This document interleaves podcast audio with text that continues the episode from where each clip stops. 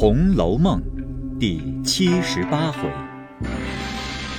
老学士闲争鬼画词，痴公子杜撰芙蓉蕾。第二部分。宝玉自立了半天，别无法儿，只得附身进入园中。待回至房中，甚觉无味，因乃顺路来找黛玉。偏黛玉不在房中，问其何往，丫鬟们回说：“往宝姑娘那里去了。”宝玉又至恒芜院中，只见寂静无人，房内搬得空落落的，不觉吃一大惊。忽见几个老婆子走来，宝玉忙问这是什么缘故。老婆子道：“宝姑娘出去了，这里教我们看着，还没有搬清楚，我们帮着送了些东西去。”这也就完了，啊！你老人家请出去吧，让我们扫扫灰尘也好。从此你老人家省跑这一处的腿子了。宝玉听了，怔了半天，因看着那院中的藤香意万，仍是翠翠青青，忽比昨日好似改作凄凉了一般，又更添了伤感。默默出来，又见门外的一条翠带月上，也半日无人来往。不似当日各房中丫鬟不约而来者络绎不绝，又俯身看那带下之水，仍是融融脉脉的流将过去，心下阴想：天地间竟有这样无情的事。悲感一番，忽又想到去了思琪、入画方官等五个，死了晴雯，今又去了宝钗等一处。迎春虽尚未去，然连日也不见回来，且接连有媒人来求亲。大约园中之人不久都要散了的，纵生烦恼也无济于事，不如还是找黛玉去相伴一日，回来还是和晴雯厮混。只这两三个人，只怕还是同死同归的。想必仍往潇湘馆来，偏黛玉尚未回来，宝玉想亦当出去后送才是，无奈不忍悲感，还是不去的事，遂。又垂头丧气的回来。正在不知所以之际，忽见王夫人的丫头进来找他说：“老爷回来了，找你呢，又得了好题目来了，快走快走。”宝玉听了，只得跟了出来。到王夫人房中，他父亲已出去了。王夫人命人送宝玉至书房中。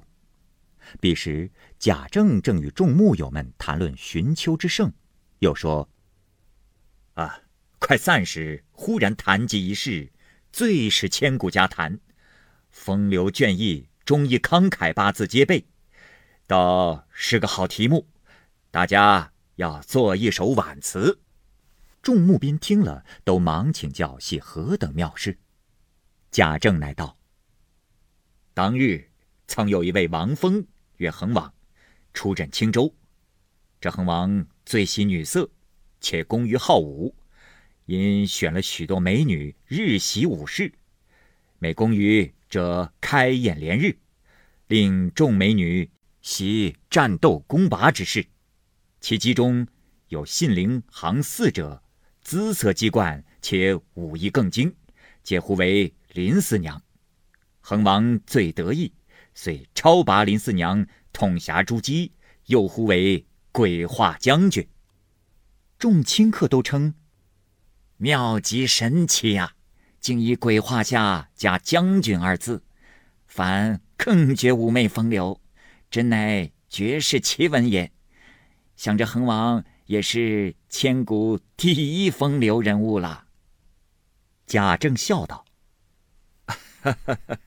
这话自然是如此，但更有可奇可叹之事啊。”众亲客都愕然惊问道：“哦，不知底下有何奇事啊？”贾政道：“唉，谁知次年便有黄金赤眉，一干刘贼余党，富有乌合，抢掠山左一带。恒王以为犬羊之恶不足大惧，因轻骑前脚，不意众贼颇有诡谲智术，两战不胜，恒王遂为众贼所戮。”于是青州城内文武官员个个皆谓王上不胜，你我何为？遂将有献城之举。林四娘闻得凶报，遂聚集众女将，发令说道：“你我皆相蒙王恩，代天履地，不能报其万一。今王既允身国事，我亦亦当允身于王。尔等有愿追随者，及时同我前往；有不愿者，一早各散。”众女将听他这样，都一齐说愿意。于是林四娘带领众人连夜出城，直杀至贼营里头。众贼不防，也被斩戮了几员贼首。然后大家见不过几个女人，料不能济事，遂回戈倒兵，奋力一阵，把林四娘等一个不曾留下。倒做成了这林四娘的一片忠义之志。后来报至中都，自天子以至百官，无不惊骇道奇。其后，朝中自然又有人去剿灭，天兵一到，化为乌有，不必深论。呃，只就林四娘一节，众位听了，可羡不可羡呢？众木友都叹道：“嗯，实在可羡可奇，实是个妙题呀。”应该大家玩一玩才是。说着，早有人取了笔砚，按贾政口中之言，稍加改译了几个字，便成了一篇短序，递与贾政看了。贾政道：“啊，不过如此。他们那里已有原序。昨日因又奉恩旨，着查核前代以来应家褒奖而遗落未经请奏各项人等，无论僧尼乞丐。”与女妇人等有一事可加，即行会送履历至礼部备请恩奖，所以他这原序也送往礼部去了。大家听见这新闻，所以都要做一首鬼话词，以致其忠义。众人听了，都又笑道：“这原该如此，只是更可羡者，本朝皆系千古未有之旷典隆恩。”实历代所不及处，可谓圣朝无缺事。这里稍作解释：“圣朝无缺事”是说贤明的朝廷是没有什么过失的。这是出自于岑参的《记左省杜十遗》中的诗句。唐朝人预先竟说了，竟应在本朝。如今年代方不虚此一句呀。贾政点头道。正是。说话间，贾环书之意到，贾政命他们看了题目。他两个虽能诗，较腹中之虚实，虽也去宝玉不远，但第一件，他两个终是别路。若论举业一道，似高过宝玉；若论杂学，则远不能及。第二件，他二人才思迟钝，不及宝玉空灵娟逸，每作诗亦如八股之法，未免居板庸塞。那宝玉虽不算是个读书人，然亏他天性聪明，且素喜好些杂书。他自为古人中也有杜撰的，也有失误之处，居教不得许多。若只管怕前怕后起来，总堆砌成一篇，也觉得甚无趣味。因心里怀着这个念头，每见一题不拘难易，他便毫无费力之处，就如世上的流嘴滑舌之人。无风作友，信着伶俐口舌，长篇大论，胡搬乱扯，敷衍出一篇话来。虽无机考，却都说得似作春风。虽有正言厉语之人，亦不得压到这一种风流去。近日贾政年迈，名利大灰，然起初天性也是个诗酒放诞之人，因在子侄辈中少不得归以正路。近见宝玉虽不读书，竟颇能解此，细评起来也还不算十分玷辱了祖宗。就思及祖宗们个个皆亦如此，虽有精深举业的，也不曾发迹过一个。看来此亦贾门之术。况贾母溺爱，遂也不强以举业逼他了。所以近日是这等待他，又要蓝环二人举业之余，怎得一同宝玉才好？所以每欲作诗，必将三人一齐唤来对坐。闲言少叙，且说贾政又命他三人各调一首，谁先呈着赏，加着额外加赏。贾兰、贾环二人近日当着许多人皆做过几首诗了，胆量愈壮。今看了题，遂自去思索。一时贾兰先有了，贾环生恐落后，也就有了。二人皆已露出。宝玉尚自出神。贾政与众人且看他二人的两首。贾兰的是一首七言绝句，写道是：“鬼画将军林四娘，玉为击鼓，铁为长。捐躯自报恒王后，此日青州土亦香。”这首诗的意思呢，是说女中豪杰鬼画将军林四娘，肌肤如玉，却铁骨铮铮。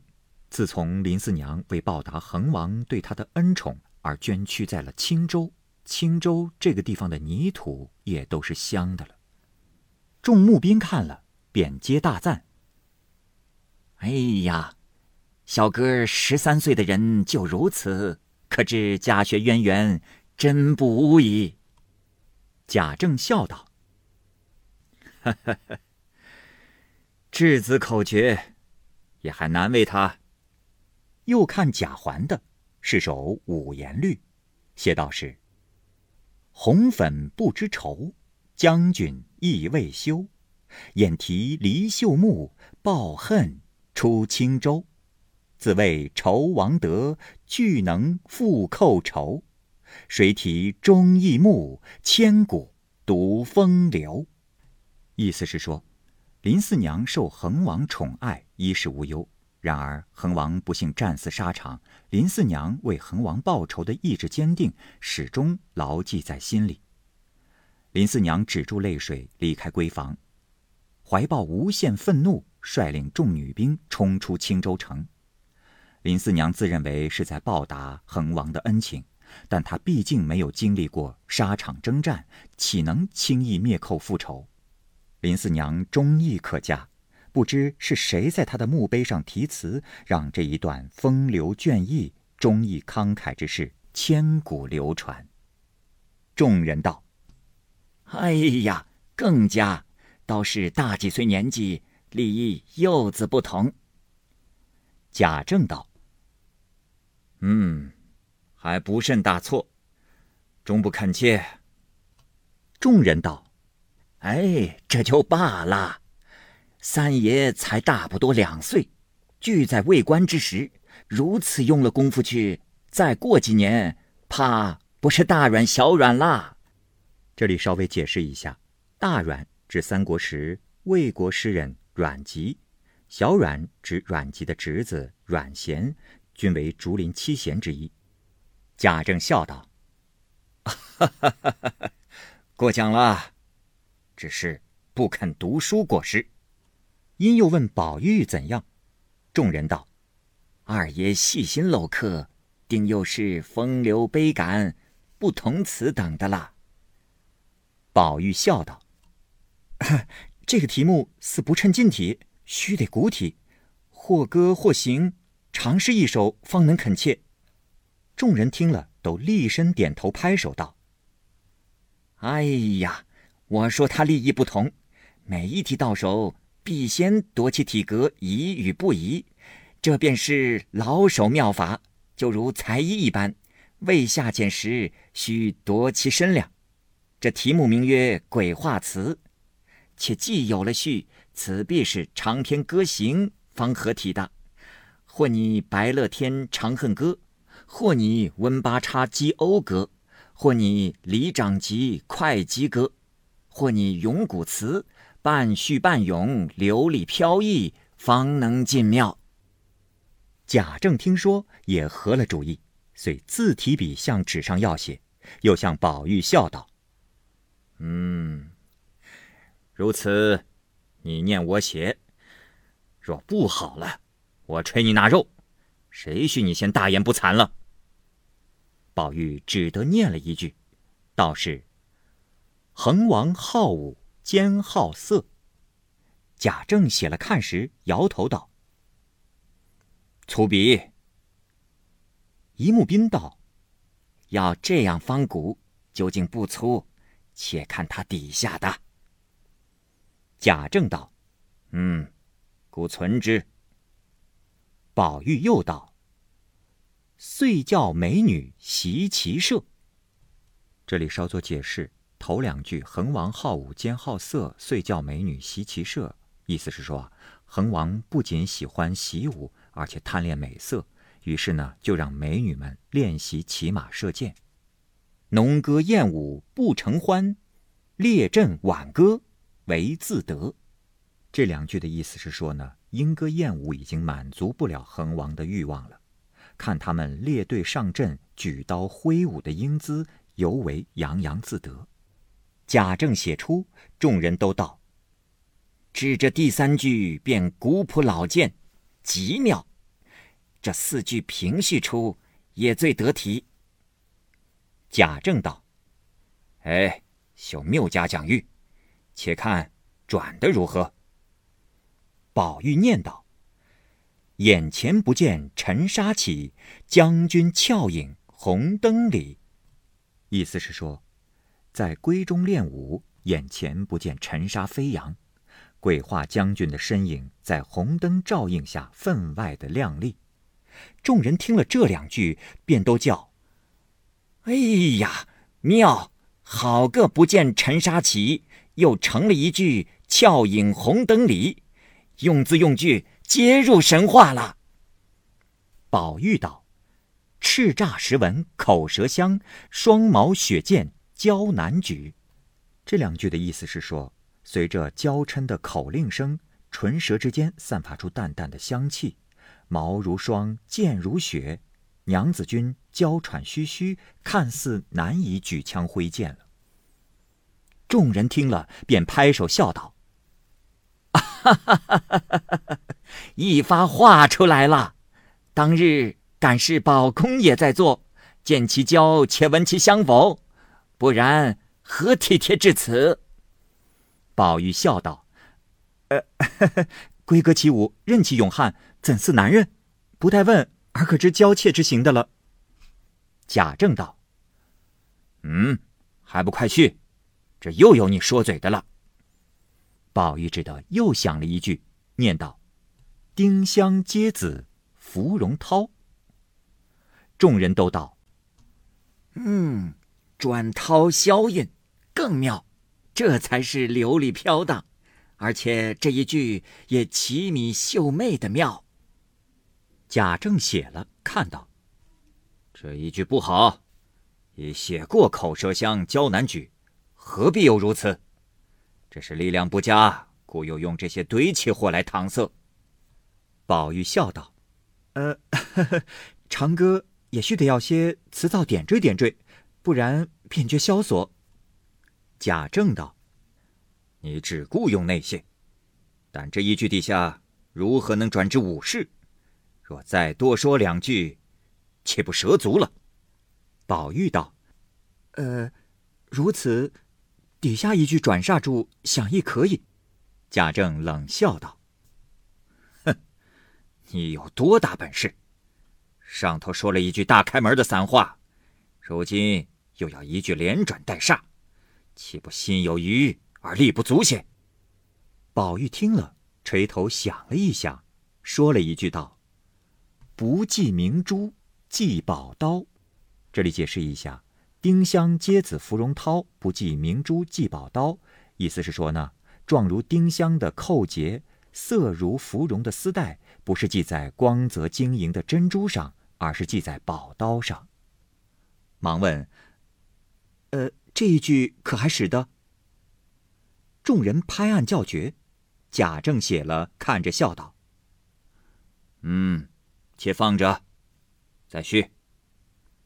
宝玉道：“若使得，我便要一气下去了；若使不得，月信图了，我再想别的意思出来，再另措辞。”贾政听了，便喝道：“多话，不好了再做，便做十篇百篇，还怕辛苦了不成？”宝玉听说，只得想了一会儿，便念道：“战罢夜阑心力怯。”脂痕粉渍污娇绡，这两句的意思是说，席战结束已经是深夜，美女们疲惫不堪。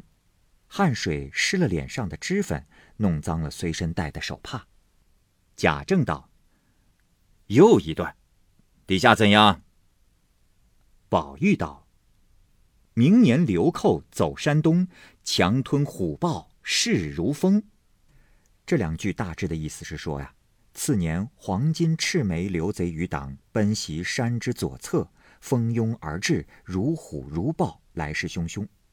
众人道：“好个走字啊！但见得高低了，且通句转的也不板。”宝玉又念道：“王率天兵思剿灭，一战再战不成功。腥风吹折陇头麦，日照旌旗虎帐空。青山寂寂水丝丝，正是横王战死时。”雨淋白骨血染草，月冷黄沙鬼手尸。这几句的意思呢，是说恒王率领官兵出征，欲一举剿灭流寇，但两次出战都没有成功。战场鏖战惨烈，陇中的麦子被血雨腥风所吹折，阳光下，军旗在空荡荡的主帅营帐中飘摇。战后烟消云散。但见青山沉寂，流水也压低了声响。这正是哀悼恒王战死沙场的时候。大雨倾盆而下，仿佛在洗涤白骨，血流成河，染红了旷野碧草。时近黄昏，月色冷清，只有魂魄在守护着阵亡的将士尸体。众人都道：“嗯，妙极妙极，布置叙事词藻。”无不尽美，且看如何治四娘，必另有妙转奇句。宝玉又念道：“纷纷将士执宝身，轻舟眼见皆灰尘。不期忠义明规格，奋起横王得一人。”这几句的意思是说，横王战死后，守城的将士都明哲保身，欲献城投降流寇。眼见青州即将落入敌人之手，生灵涂炭恐怕在所难免了。未曾想闺阁女儿反倒深明大义，愤而挺身而出。他们都是受恒王恩惠的人。众人都道铺叙的委婉。贾政道：“太多了，陛下只怕累赘呢。”宝玉乃又念道：“恒王得意属谁行？鬼画将军。”林四娘，号令秦姬屈赵女，宴里农桃临战场。绣鞍有泪春愁重，铁甲无声夜凄凉。胜负自然难预定，誓盟生死报前王。贼势猖獗不可敌，柳折花残时可伤。浑衣城郭家乡近，马见胭脂骨髓香。星驰时报入京师，谁家儿女不伤悲？天子惊慌恨失守，此时文武皆垂首。何事文武立朝纲，不及闺中林四娘？我为四娘长叹息，歌成余意尚彷徨。后面这几句的大致意思是说，谁是恒王最得意的人？当然就是能以死相报的鬼话将军林四娘。林四娘号令众美女组成一支艳丽的娘子军，奔赴沙场杀敌。娘子军的马鞍上绣着花纹，诀别的泪水默默流淌，心中的愁绪愈加凝重。寒夜中披挂着胄甲，悄然无声，气氛悲凉。此去胜负自然难以预料。但他们对天盟誓，以战死沙场的决心来报答恒王。终因流寇势力强大猖獗，娘子军寡不敌众，林四娘和女兵无一生还，犹如柳枝折断，红花凋落，实在让人伤感不已。林四娘等人的魂魄依附在青州城外，距离家乡很近，战马践踏洒落的胭脂，发出透入骨髓的香气。林四娘阵亡的消息星夜飞报京城，京城没有一家儿女不感到悲伤。皇帝听闻这一消息，惊慌失措，怨恨青州失守，满朝文武垂头丧气，束手无策。文臣武将历朝纲掌大权，究竟干了一些什么事？他们如此昏庸无能，还不及闺中差群林四娘。我不能不为林四娘扼腕叹息。你以这样的方式尽忠尽义，实在是不值得的呀。念毕，众人都大赞不止，又都从头看了一遍。贾政笑道：“嗯，虽然说了几句，到底不大恳切。”因说：“去吧。”三人如得了赦的一般，一齐出来，各自回房。